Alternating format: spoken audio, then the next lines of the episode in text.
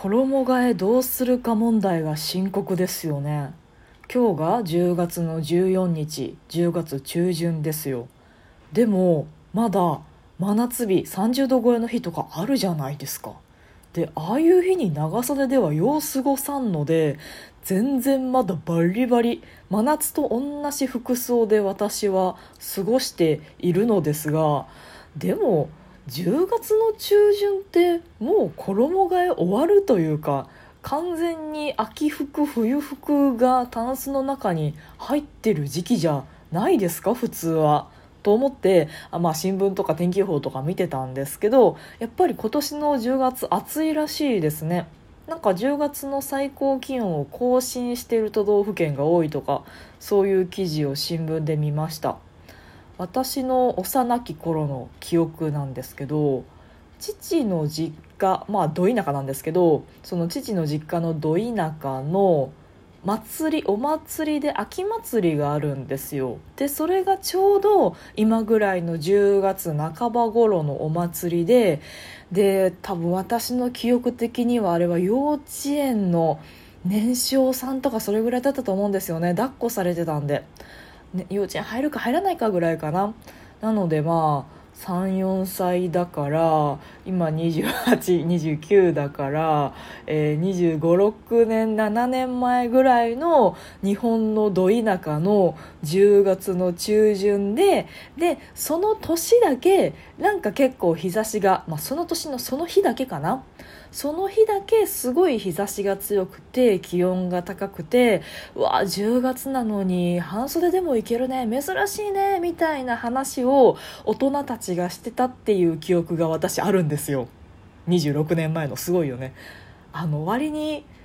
ちっちゃい頃幼少期のあの時あの場面の記憶って残ってたりしません？であの時あの場面と似てるとかあの時あの場面のこととなんかリンクするなっていうことってまあ定期的に起きるので、まあ、今回の10月暑いなもそうですけど、まあ、定期的にあの時あの思いしたのと今回のこの気持ち似てるなとかこの風景似てるなっていうのを割と覚えてることは何回でも思い出すのでなんか記憶すごい定着してその10月で珍しく日差しが強くてで抱っこされながらお祭りを見たっていう記憶めちゃめちゃ私のあの頭の中残ってるんですよね。まあまあその話は置いといて。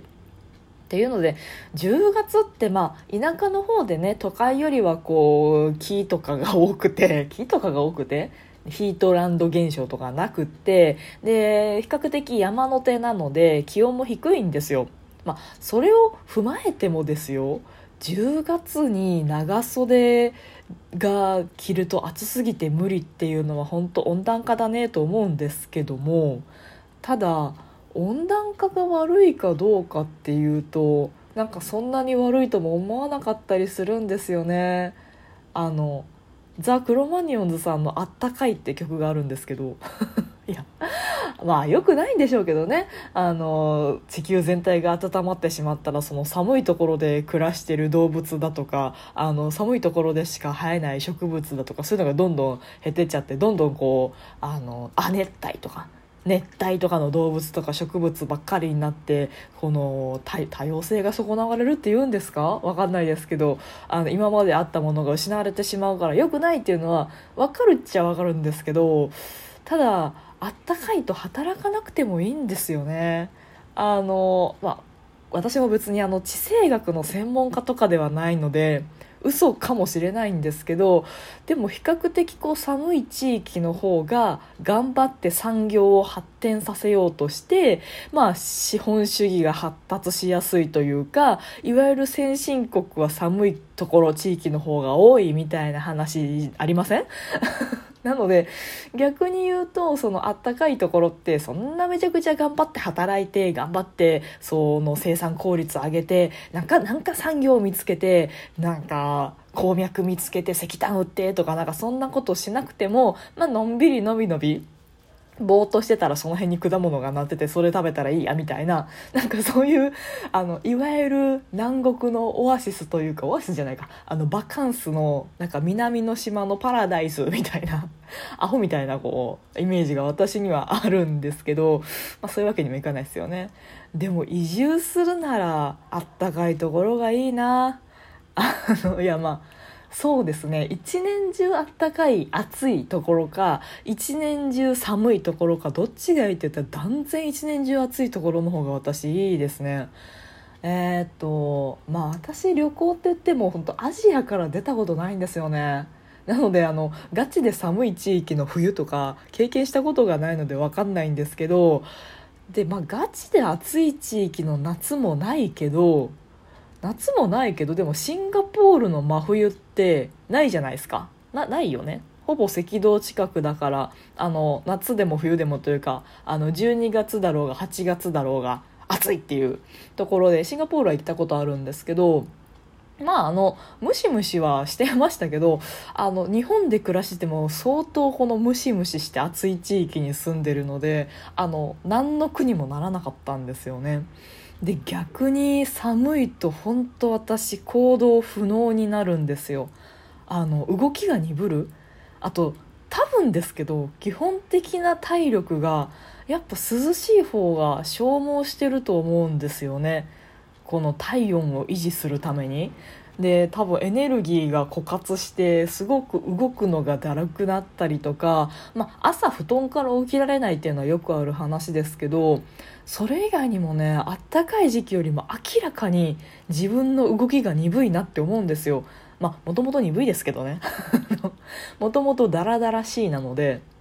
あのあれやろうこれやろうって特に家の中の用事家の家事周りだとテキパキ動くっていうのが苦手なんですけどでも冬になるとそれが拍車をかけて動けなくなって、まあ、家の中がどんどん散らかったり汚くなっていくっていうのが冬の方が顕著なんですよね。あの寒がりなんだと思う。すごい肩凝るんですよ。あの寒いよっつってこうキュッて肩をキュッてこうすぼめるでしょうね。無意識にすぼめてる気はないんですけどすごい肩こるしじゃああったかい格好すればいいじゃんってなるんですけどあったかい格好しただけでも私肩こるんですよ。服が重くて。肩肩こりの肩こり症なのかな？なので冬苦手ですね。なのであのもし移住するならあのフィリピンとかマレーシアとかまあ台湾くらいまで暖かかったら私は一年中こう活動的に生きられるのではないのかななんて思ったりしますが猫だって吠えたい。この番組ではリアルではちょっと喋りづらいことだけど誰かに聞いてほしいこと日々の雑多な所感をいかに言葉にできるか鋭意挑戦中です。少しの間お付き合いいただけますと幸いです。そうそう。で衣替えですよ。まだ早いでしょって思ってたんですよ。今週先週とかほんとマジで真夏日だったからだけどまた天気予報を見てたらなんか19度の最高気温19度とか出てていやいやえ今週と来週で10度気温違うのと思ってこれ迷うし風邪ひく気がするんですよね。いやいやそんな数日単位で10度も上下したら体に悪いよやめてよっていう感じなんですけどでその最高気温19度の時の服装って今その出してる夏服では多分耐えられないんですよね。だからあの頑張ってこうタンスの奥に封じ込めている秋服冬服を出さなきゃいけないんですけど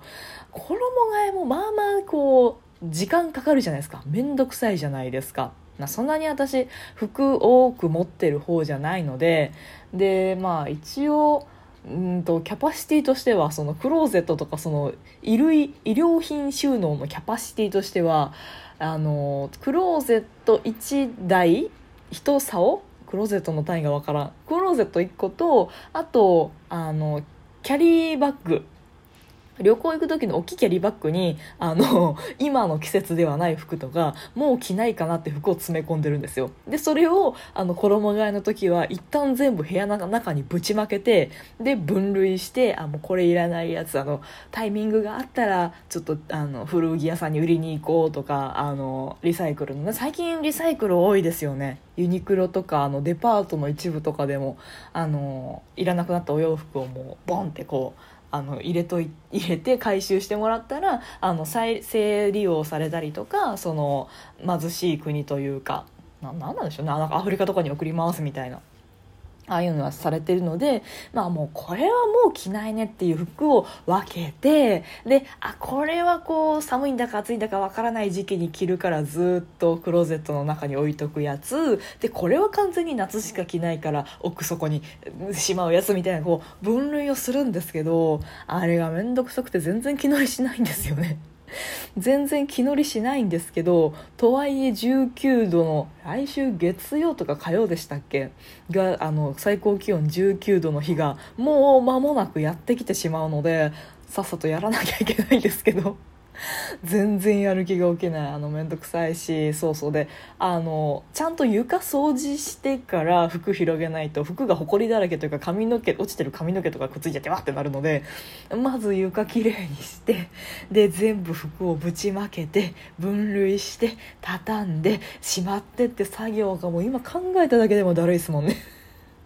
誰かやってくれないかな誰かやってくれないかなっていうのそのあのもういらない服をね売りに行けばいいんですけどとかその回収出したりすればいいんですけどそれもねコロナがなってからぐらいかな滞ってるんですよね。割とこう毎年ちょこちょこ売りに行ったりしてたんですけどそれがどんどん滞ってて減らないんですよね。だから量が多いままだから作業も多いままで本当あの断捨離したいですね。ってなところで今日もお付き合いいただいてありがとうございました。トークが面白いなと思った方はリアクションボタンを番組フォローがまだの方は番組フォローもぜひお願いします。ということでまたお会いしましょう。バイバイまたね